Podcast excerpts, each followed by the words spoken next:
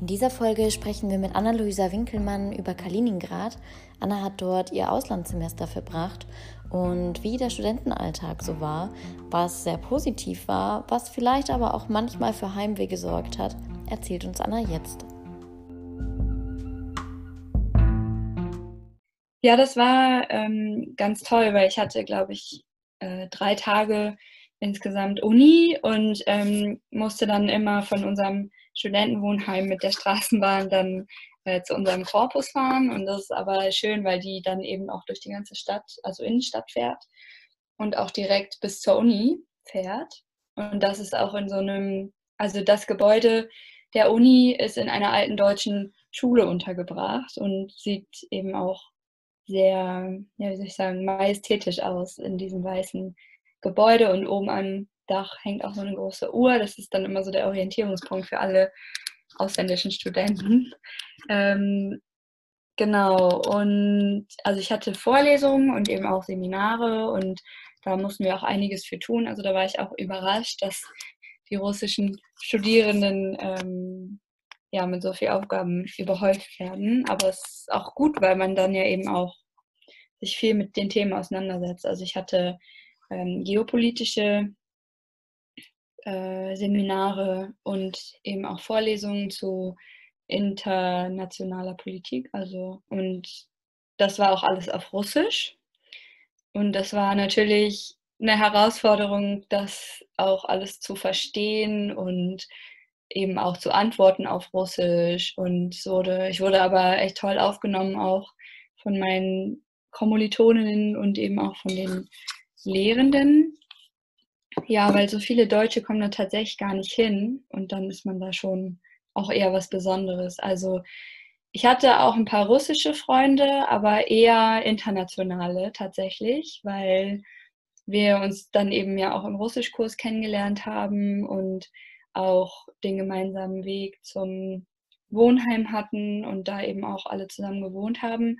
Da ist man dann eher auch im Kontakt. Aber ich habe auch auf jeden Fall versucht, ja, mich mit den russischen Kommilitoninnen eben anzufreunden. Und zwei von denen, mit denen bin ich auch immer noch befreundet und es sind auch einfach ganz tolle Mädels und wir haben immer viel über Politik diskutiert und ähm, die haben mir auch die Stadt gezeigt und waren mit mir im Museum und das war sehr schön, einfach da auch so aufgenommen zu werden. Genau, und ansonsten ja, hatte ich dann auch zweimal die Woche Russischunterricht und da an der Universität gibt es eben auch das Sprachzentrum, auch Russisch als Fremdsprache wird da eben insbesondere gelehrt und da sind die Lehrerinnen sehr engagiert und haben viel Freude daran, auch Russisch weiterzugeben als Sprache und da macht das dann natürlich besonders viel Spaß, sich mit der Sprache auch auseinanderzusetzen und mehr zu lernen. Und ich hatte tatsächlich auch einige Freunde aus Kolumbien, sind ganz viele aus Südamerika eben auch vor Ort, die da teilweise studieren oder eben auch nur ihr Auslandssemester machen. Ganz viele Studenten, Studentinnen aus China und aus Indien. Und ähm, das macht einfach einen sehr interessanten, bunten Mix. Und man wird eben auch sehr nett aufgenommen, auch als Deutsche, was ja auch nicht selbstverständlich ist aufgrund der Geschichte. Und ähm, ja, das war eine sehr schöne und auch intensive Zeit, also weil auch Kommilitoninnen dann eben viel gefragt haben und wir haben viel diskutiert, dann eben auch manchmal auf Englisch, wenn es mit dem Russisch dann nicht mehr gereicht hat für mich. Aber das war sehr schön und ich bin auch immer sehr gerne zur Uni gefahren. Und ich muss auch sagen, also es gibt ja auch dieses Vorurteil, dass eben an russischen Unis sehr, ja, wie soll ich sagen, konservativ vielleicht, um das ein bisschen zu entschärfen, ähm, gelehrt wird. Und das ist in Kaliningrad eben nicht der Fall. Also ich hatte schon den Eindruck, dass es sehr offen ist, also von der Lehre und eben auch sehr westlich orientiert. Also wir haben dann auch mal in Politikwissenschaften eben den Machiavelli gelesen und eben auch natürlich über Kant gesprochen. ähm, das fand ich sehr gut, weil das eben auch einen sehr liberalen Eindruck gemacht hat von der Uni und ich glaube, das wirkt sich eben auch auf die Stadt aus und natürlich hat das eben auch was damit zu tun, dass Kaliningrad eben auch so nah an Europa dran ist. Das was hast du nach der Uni immer gemacht, wenn ich fragen darf? Also gab es so einen Platz, wo man einfach gerne hingegangen ist, was ja auch an deutschen Unis total oft der Fall ist, dass es irgendwo eine Wiese gibt, wo man auch hingeht oder dass man sich an den Fluss hockt oder ähm, gibt es irgendwie ein nettes Café, wo man sich immer so getroffen hat oder wie war so der Alltag danach?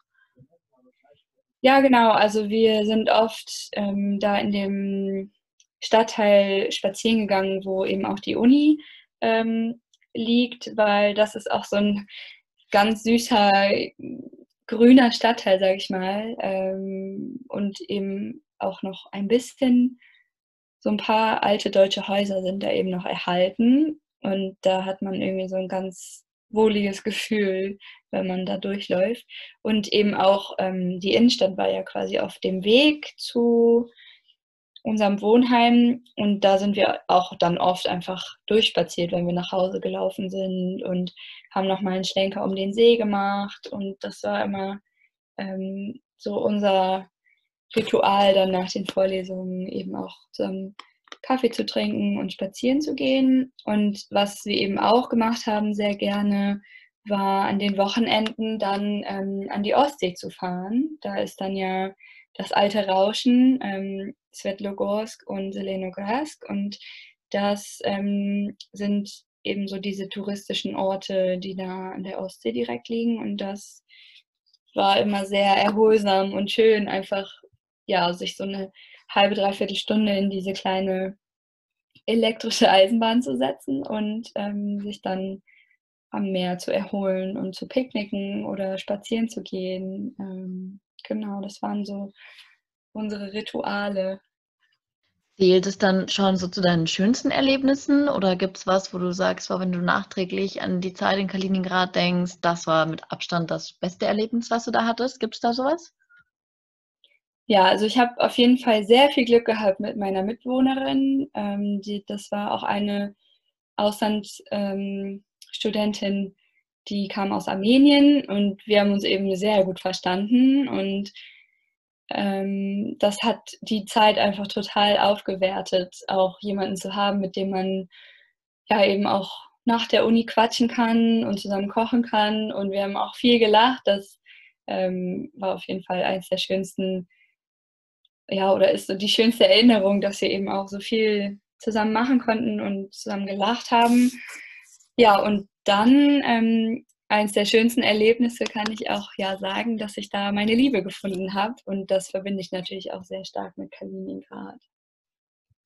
Das genau. verstehe ich, das verstehe ich. Und wenn du mal von den schönen Seiten des Lebens wegdenkst, gibt es eine Situation, wo du Heimweh hattest, also wo du gesagt hast, oh, jetzt wärst du gerne lieber zu Hause oder lieber in Deutschland gewesen? Oder sagst du eigentlich, dass die Erfahrungen und die Erlebnisse dort so schön waren, dass es alles Schlechte überschattet hat? Ja, also natürlich hat man ab und zu Heimweh ähm, und vor allem bekommt man eben ein ganz seltsames Gefühl, wenn man im Ausland ist und ähm, so mit beobachtet, wie die Grenzen geschlossen werden und Flugverkehr eingestellt wird und man einfach nicht weiß, äh, wann und ob man überhaupt halt nach Hause kommt. Und das war schon so ein Faktor, der mich auch beschäftigt hat, weil man ja eben auch nicht bei der Familie ist.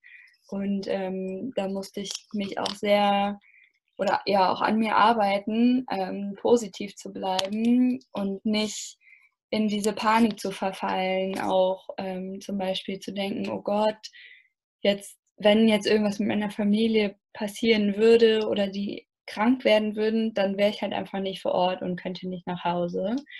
Das waren so Momente, wo man echt lieber zu Hause gewesen wäre, aber so im Großen und Ganzen, also ich meine, das, was man in Russland auf jeden Fall vermeiden möchte, ist halt immer irgendwie so ein, ja, sich mit Bürokratie auseinandersetzen zu müssen oder eben auch Gänge zu den Behörden, weil das sind so eher, würde ich sagen, negative Erfahrungen. Ja, und ansonsten, ähm, sieht man dann natürlich schon auch einiges, was eben nicht gut läuft. An dieser Stelle unterbrechen wir. Was nämlich auch gar nicht mal so einfach verlief, war Annas Rückreise aus Kaliningrad nach Deutschland. Was es für sie bedeutet hat, diese lange Strecke während der Corona-Pandemie auf sich zu nehmen und ob sie letzten Endes ihre Eltern wieder in die Arme schließen konnte, erfahrt ihr in der nächsten Folge.